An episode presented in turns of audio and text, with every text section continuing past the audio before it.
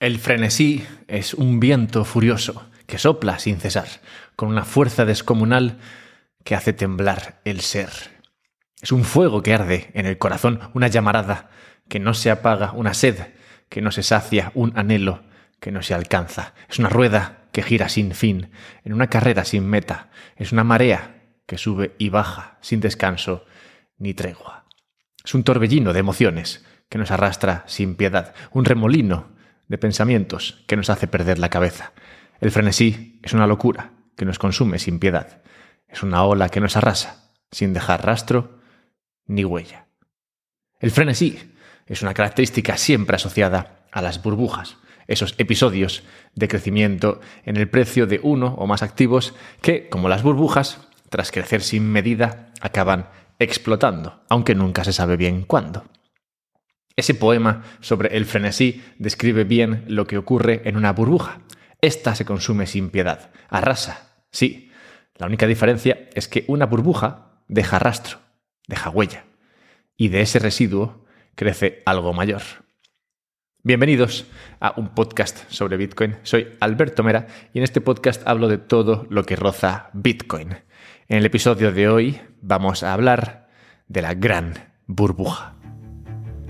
Pero antes, dejadme que os recuerde un par de cuestiones así sponsorídicas, como pueden ser eh, la manera de comprar Bitcoin. Yo recomiendo para comprar una aplicación que se llama Relay, una empresa que está cita en Suiza, que es muy sencilla y te permite comprar Bitcoin de manera fácil y relativamente privada. ¿Cómo funciona? Bueno, tú mandas Bitcoin, perdón, tú mandas Bitcoin, no, Bitcoin mejor no mandarlo. Tú mandas euros a esta empresa que está en Suiza, ellos te mandan Bitcoin a un monedero que tú controlas. Ya está, no te piden nada más. Puedes hacerlo con tarjeta bancaria, puedes hacerlo con una transferencia bancaria. Por eso digo que es muy sencillo.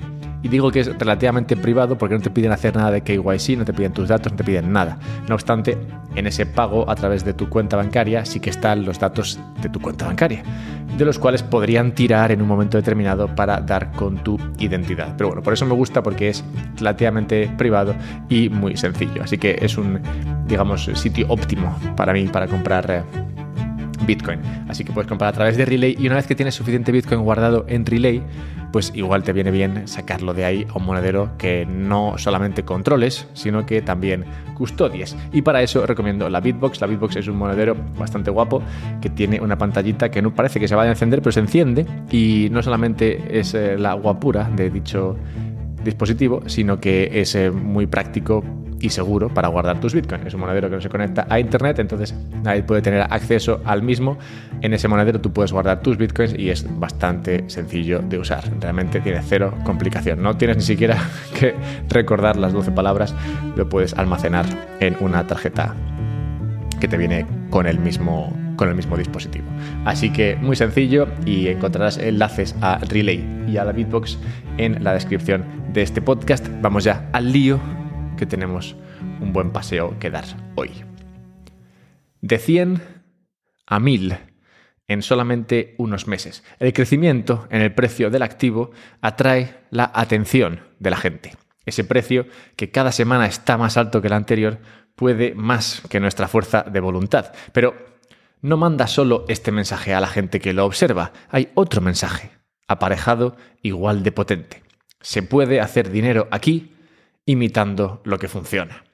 De esta manera comienzan a salir primero unas pocas empresas y luego cientos de ellas con la misma idea, la de mejorar el mundo o las vidas de los que lo habitan. Y aprovechando, claro, ese, esa subida en el precio del activo inicial. Pronto, el que no está dentro de una de estas inversiones es un paria. En la calle es lo único de lo que se habla. El futuro parece brillante, este sentimiento se va trasladando de persona a persona cual virus pandémico y no hay mascarilla que lo frene. Muchos ven en el furor arrebatado de las masas y piensan que están todos locos y que van a perder hasta la camisa. Es fácil pensar esto durante unos días, incluso durante unas semanas, pero no es sencillo mantenerse ajeno a la locura colectiva durante meses, mientras que ves a todo el mundo ganar dinero.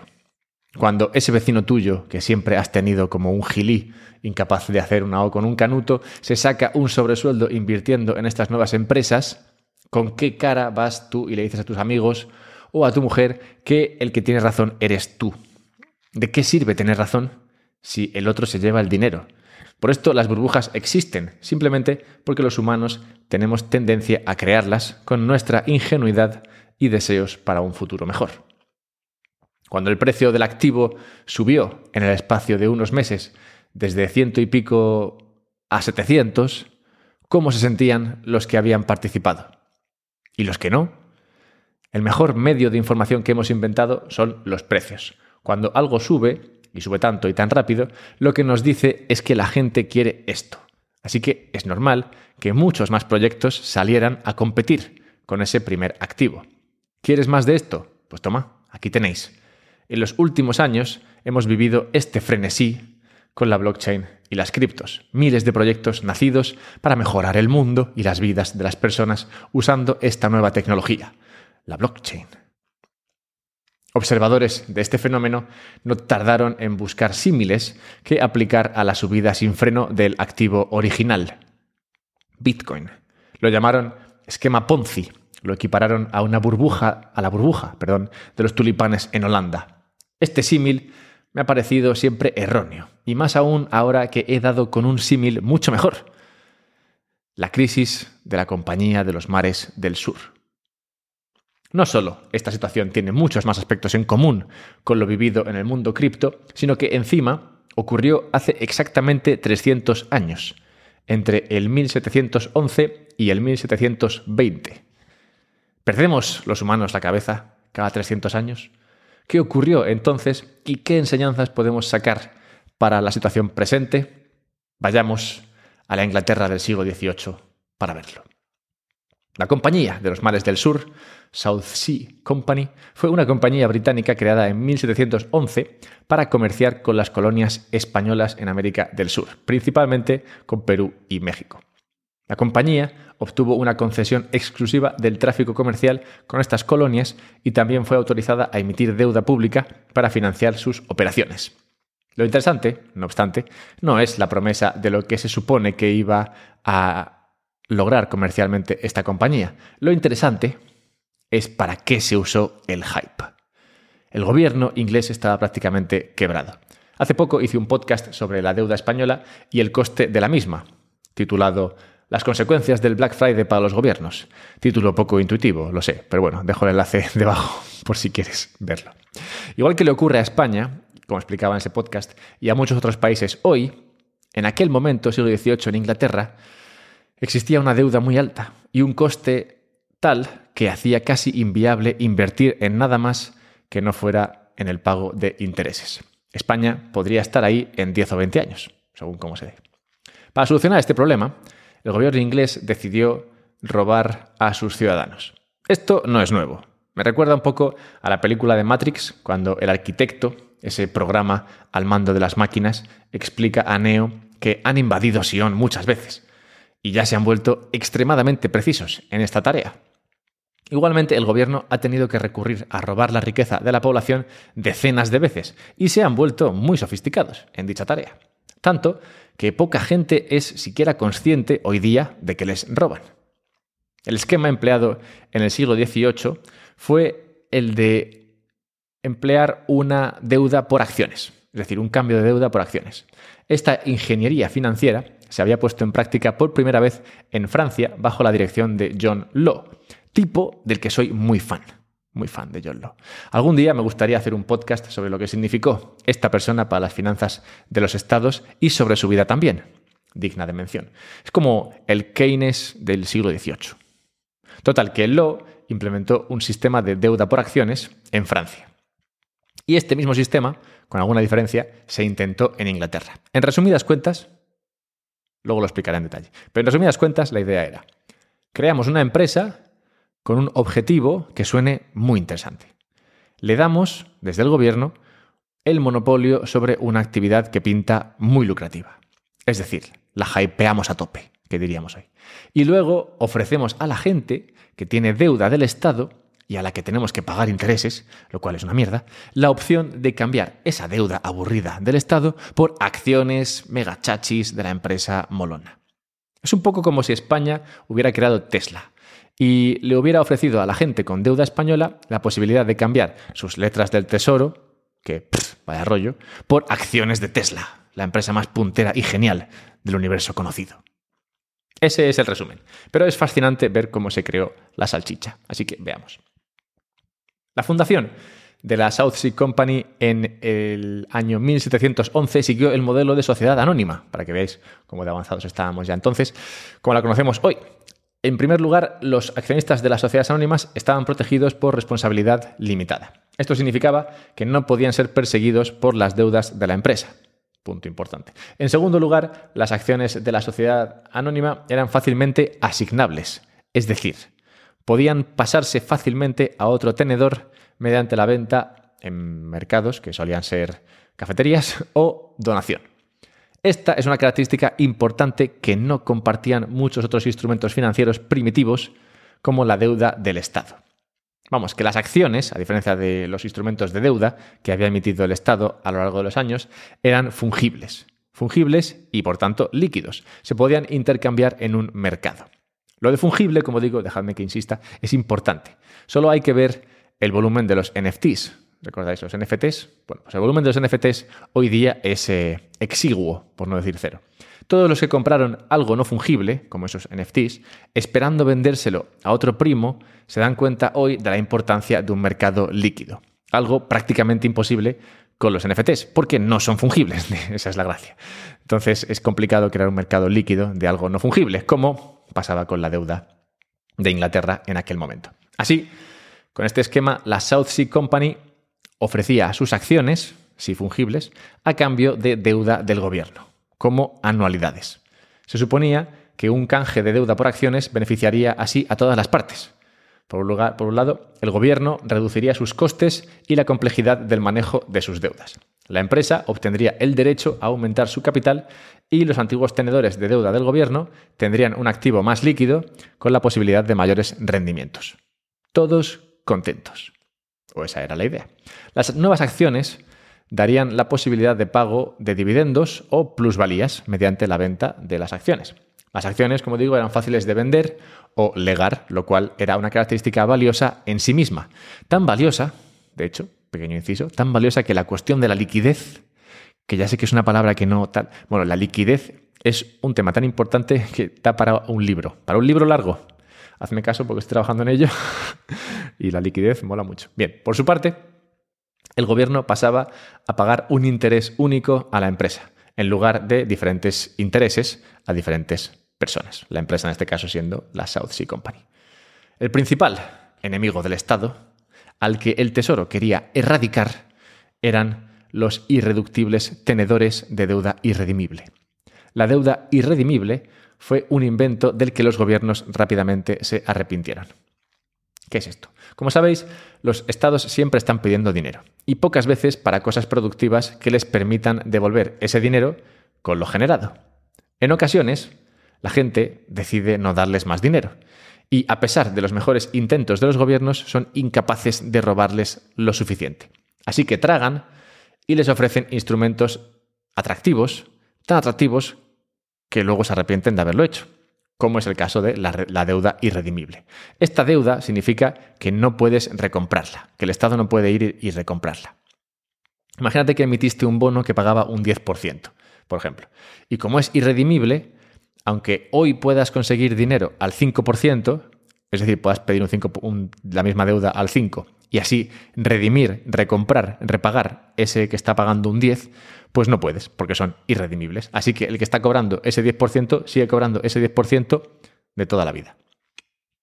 Esto era un problema para Reino Unido y Francia y un poco todos los países en aquel momento, pues todos en su día tuvieron la misma idea de, joder, nadie compra nuestra deuda, vamos a hacerla irredimible, para ver si así nos compran algo. Y luego dijeron, vaya mierda de idea hemos tenido. Bien, eh, curiosamente, hoy el problema es el contrario. Hoy los gobiernos tienen un montón de deuda barata que no quieren redimir. Les encantaría seguir pagando esos intereses bajos forever, pero no pueden y tendrán que refinanciarse a tipos más altos. Bueno, el principal objetivo de Reino Unido en aquel momento era conseguir convencer a estos con deuda irredimible de que cambiaran ese título por acciones de la South Sea Company. Lo único que tenían que hacer para lograrlo era que pareciera que se podía ganar más dinero con las acciones que con la deuda. Vamos, que el precio de las acciones tenía que subir. Para ello, se le otorgaron a la empresa una serie de privilegios que debían traer muchos beneficios. El principal fueron los derechos de monopolio para el comercio de esclavos con las colonias españolas de las Américas. La idea que se arguía era que gracias al gran comercio con las Américas habría ingentes beneficios que no solo harían subir el precio de las acciones, sino que también darían dividendos. Además, siempre que había la posibilidad de que el imperio español se derrumbara. Y si esto hubiese sucedido, entonces la compañía habría estado en una buena posición para reclamar parte de la tierra para Gran Bretaña. Yo me imagino las conversaciones que tenían los inversores en esta empresa, en esas cafeterías en las cuales se, se, compraban y se vendían las acciones. Me imagino a los Maxis de la South Sea Company por aquel entonces hablando de que España estaba a punto de caer, en plan, Buah, el rey está enfermo, estos cualquier día petan, y si petan ya verás, la South Sea se va a coger todo el territorio español, y entonces ahí hay mazo pasta, y entonces la empresa va a valer una barbaridad. Me recuerda un poco a lo que hacen los Maxis de Cardano hoy, ¿no? Hablando de cuándo por fin alguien usará nuestra cadena, esta blockchain será la mejor. Ay, bien, bueno. Otros mecanismos que se emplearon para pumpear, subir el precio de las acciones, fue otorgar préstamos a los compradores por parte de la compañía. Es decir, la misma empresa de la South Sea le decía a la gente, oye, ¿quieres comprar eh, acciones? Pues yo te presto dinero y compras acciones y así sube el precio. También usaron fondos propios para comprar acciones, esto de mandar a el becario a la cafetería y decir y, que compre acciones sin que sepan que es el becario de la empresa. También permitieron compras al margen, esto de las compras al margen es que tú podías, esta es muy buena idea, tú podías comprar acciones de la South Sea, pero no tenías por qué pagar el precio total. Lo comprabas a plazos. Pero en el mercado era como si hubieses comprado entero. Es decir, que con menos dinero del que era necesario, tú podías comprar acciones. La presión alcista se mantenía incluso sin el dinero habiendo sido desembolsado una serie de tácticas estas que hicieron que el precio de las acciones subiera de unas 140 libras en marzo de 1720 a un poquito más de 1000 libras en julio de este mismo año, es decir, en cuatro o cinco meses.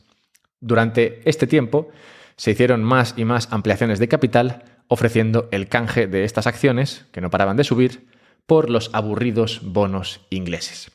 De esta limpia manera, en el espacio de menos de un año, Inglaterra fue capaz de reestructurar su deuda, pasando de una multitud de instrumentos, entre ellos los irredimibles, a uno más homogéneo y barato, el pago de un interés a la Compañía de los Mares del Sur. Eventualmente, como siempre pasa, todo el hype de la empresa se desvaneció.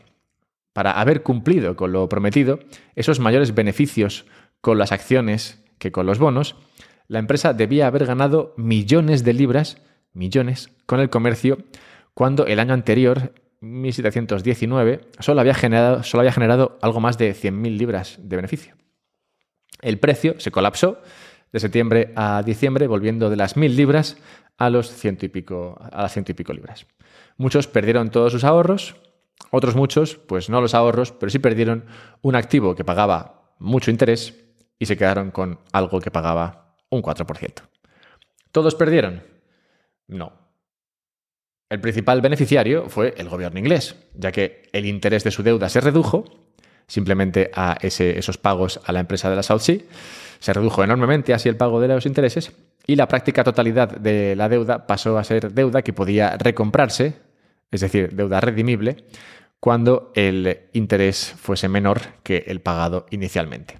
El beneficiario indirecto de este esquema fueron los políticos y demás actores cercanos a la acción, y que como conocedores del esquema fueron los primeros en comprar anticipando la subida. Esto fue lo que pasó hace 300 años. ¿Qué similitudes veo entre este episodio y el vivido en cripto en los últimos años? Conforme el precio de las acciones de la South Sea empezó a despegar, muchas fueron las copias que salieron al mercado ofreciendo negocios parecidos. Tantas, de hecho, que en 1720, a mediados, cuando estaba la cosa ya bastante caliente, se impulsó una ley una legislación que impedía la nueva creación de empresas. Porque, claro, esas nuevas empresas competían por la liquidez, le quitaban dinero a la South Sea, pues era dinero que iba a, estas otras pequeñas empresas en lugar de la South Sea. Y esto se trató de evitar legalmente, con escaso éxito. Pero bueno, cuando la South Sea, como digo, empezó a crecer, se crearon muchos negocios parecidos. Se vivió un boom de salidas a bolsa, muchas veces con nada más que aire detrás de las compañías. Esto es algo que hemos visto gracias al alza de Bitcoin. Han sido miles los proyectos que se han sacado al mercado ofreciendo poco más que un sueño en la blockchain. También, de manera similar, los que se han lucrado principalmente de estos esquemas han sido los que estaban cerca de la toma de decisiones y el pueblo llano el que ha pringado. Igualmente, estos engaños se han vuelto cada vez más complicados de llevar a cabo, pues la gente va aprendiendo y ya no es tan fácil colársela. El último parecido que veo entre la South Sea y Bitcoin y cripto es que la South Sea no desapareció hasta muchas décadas después. Siguió funcionando, pero ya no como una empresa pionera con un modelo de negocio innovador, sino como un activo útil y aburrido. Una empresa con mucha deuda del Estado inglés que pagaba un dividendo proveniente de los intereses de dicha deuda, alrededor de un 4%. Todo lo que nació a la estela de la South Sea desapareció. Bitcoin es un activo muy simple. No ha reinventado la rueda, no promete nada exótico. Igual que la South Sea pasará a ser eh, desde lo más interesante, como lo fue, a un activo que realmente es de lo más aburrido. Algo que tienes porque te da seguridad. Y todo lo que ha nacido a su alrededor, con promesas de éxito basadas en aire y sustentadas únicamente por el interés que suscita Bitcoin, desaparecerá. La próxima vez que alguien te diga que Bitcoin es como los tulipanes, dile que no, que es como la South Sea Company. A ver qué cara se le queda. Quién sabe, igual incluso le encontramos un parecido último a Bitcoin con la South Sea Company si Bitcoin consigue reestructurar la deuda de los estados que lo tomen como activo reserva. Un país como El Salvador, por ejemplo, podría ver reducida su deuda en el tiempo gracias a la tenencia de un dinero duro como Bitcoin en su balance. Esta sería la última similitud y, si cabe, la más relevante entre este episodio histórico de las finanzas estatales y el nuevo activo de moda, Bitcoin. Si esto ocurre, sentir un poco de frenesí, sentir esa fuerza descomunal que hace temblar el ser, no sería descabellado. Si te ha gustado esta historia sobre la South Sea y Bitcoin, pues nada, dímelo en eh, Twitter, arroba alberto-mera. Si quieres venirte a verme hablar de estas cuestiones en directo, pues hacerlo en Twitch. Si quieres eh, escuchar más de estos podcasts, pero hacerlo de una manera más eh, limpia, agradable para todos, sostenible. no, sostenible no. Puedes hacerlo en Fountain. Fountain es una aplicación que te permite escuchar podcasts de todos tus podcasters favoritos y recibir y enviar Bitcoin a través de Lightning. Así que es muy guay. Si no lo has probado, pruébalo y nada, finalmente ya sabes, si quieres comprar Bitcoin, yo te recomiendo hacerlo a través de Relay y si quieres eh, guardar ese Bitcoin, yo te recomiendo hacerlo en la Bitbox. Muchas gracias por estar aquí y vamos ya con el 2023.